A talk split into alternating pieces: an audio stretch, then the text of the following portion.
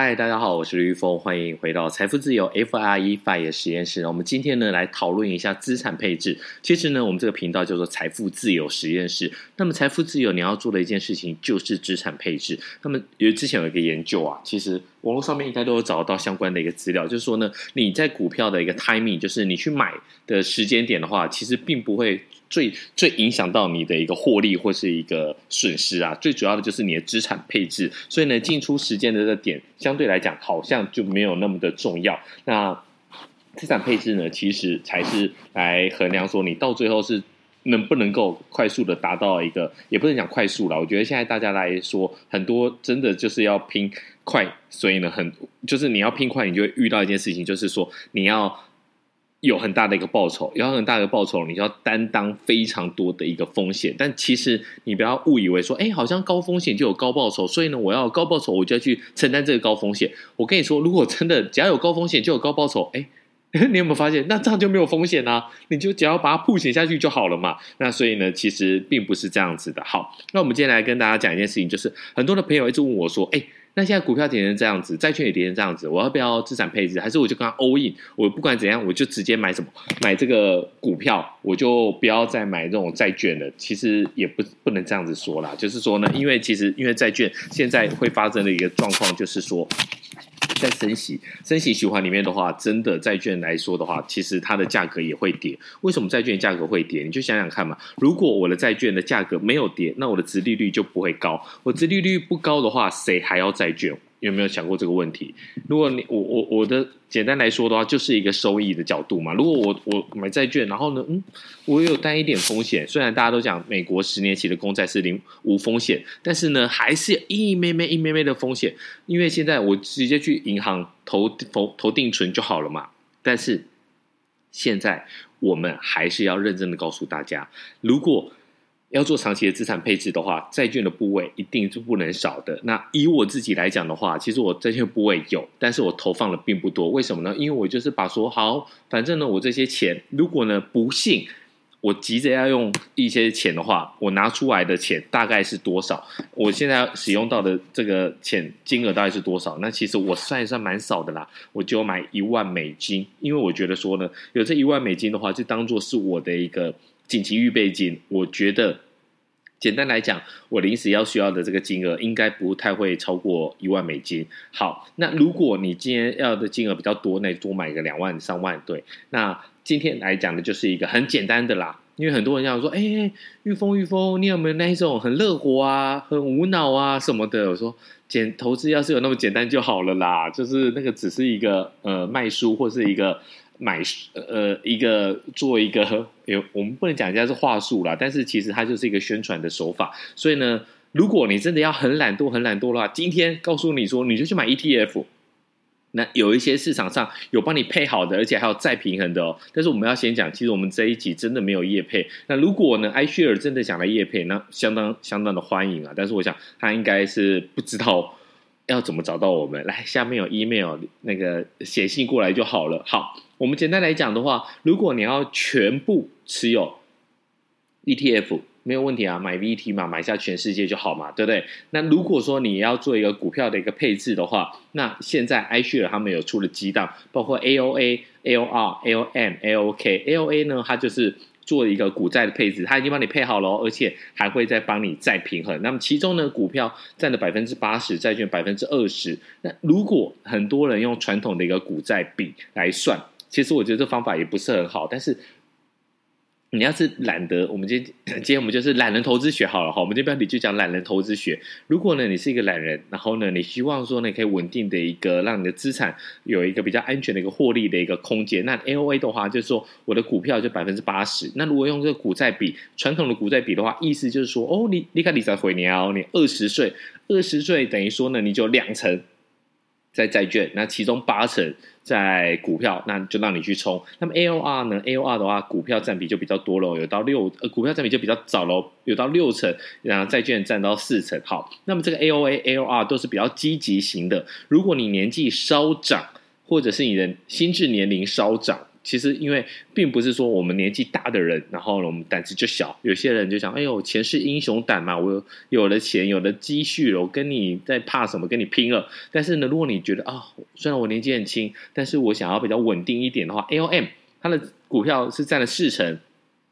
债券占占了六成，那么 AOK 呢？股票是占了三成，债券占了七成。所以呢，你在占比最重看得出来就是 AOA 嘛，那就是适合比较积极投资的。那占比比较最重的一个 AOK 呢，其实它债券已经到了七成了。这就是相当适，就是比较适合相当保守的人呐、啊。那我们来来看一下，如果你用 AOA 来说的话，那么股票是占八成，债券占二十，原始比例的话就是八比二嘛。可是当市场比较大波动的时候呢，你有可能会发生什么事情？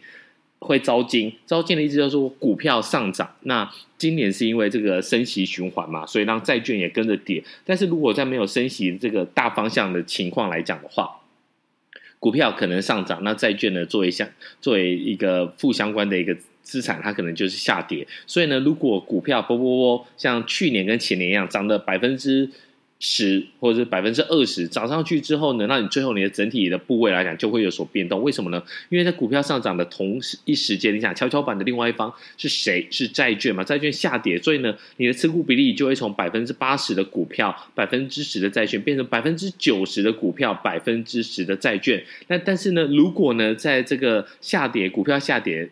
债券上涨的情况之下，可能会变成七比三，所以呢，它大概每半年六个月的左右的时间，这个发行的 iShare 呢，它会进行再平衡，所以呢，它就会卖掉一些股票。简单来讲，就是卖掉股票的 ETF，其实它也是用它的一个子 ETF 来。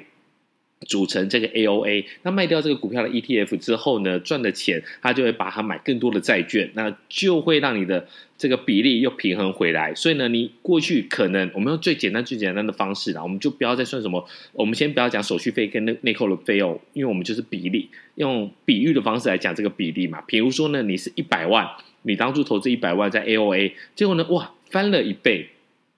你是变成两百万，可是呢，这两百万可能有一百九十万是股票涨上来的。那你你当初的二两成二十二十万的这个债券呢是叠叠叠值的，就是它是叠价的，所以呢它已经变成十。所以如果经过半年之后呢，这个 iShare 发行商的话会对 AOA 来做一个再平衡，又回到了八比二，所以他卖掉一些赚钱的股票的 ETF 去买一些债券的 ETF，又把你平衡回来。这样子的话，你就不会诶。感觉上好像最后都变成某档股票，就是大家都会讲嘛，零零五零就是台积电的形状，你就不会变成这个招中的手中的一个情况。那你会觉得说，哎，这样不是很可惜吗？股票在涨，一定要追啊，对不对？打打麻将赌博就是这样嘛，赢要追，输输要说啊。但是资产配置不是安内啦，所以呢，这个以这种股债平衡型的 ETF 来讲的话。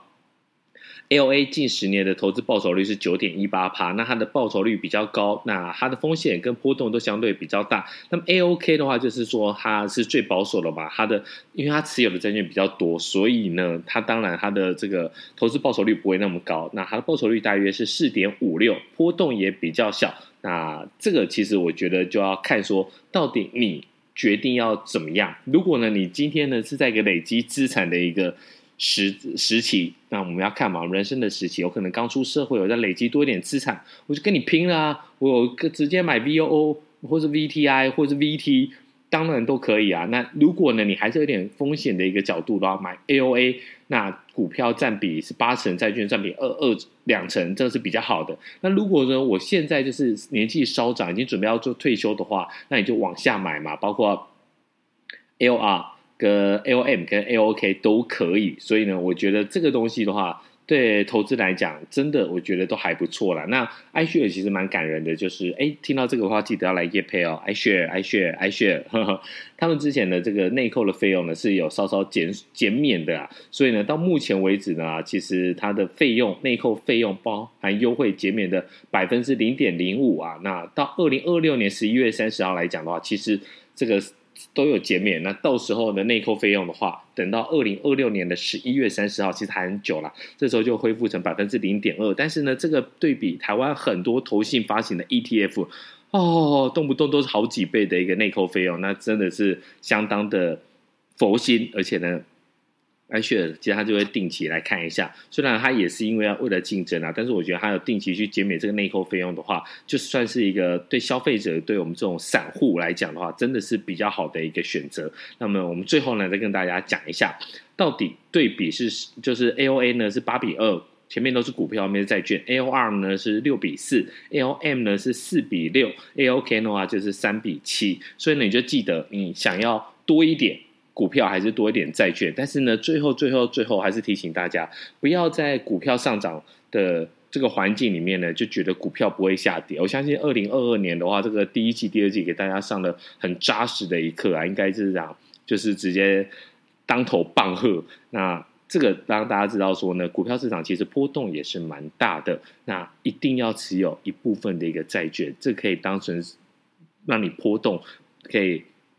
降低你的波动度，让你更有悠悠悠悠自在的一个方式来留在市场里面，留在市场才是长久的获利之道。那我们今天就先讲到这里哦，我们下次再见，拜。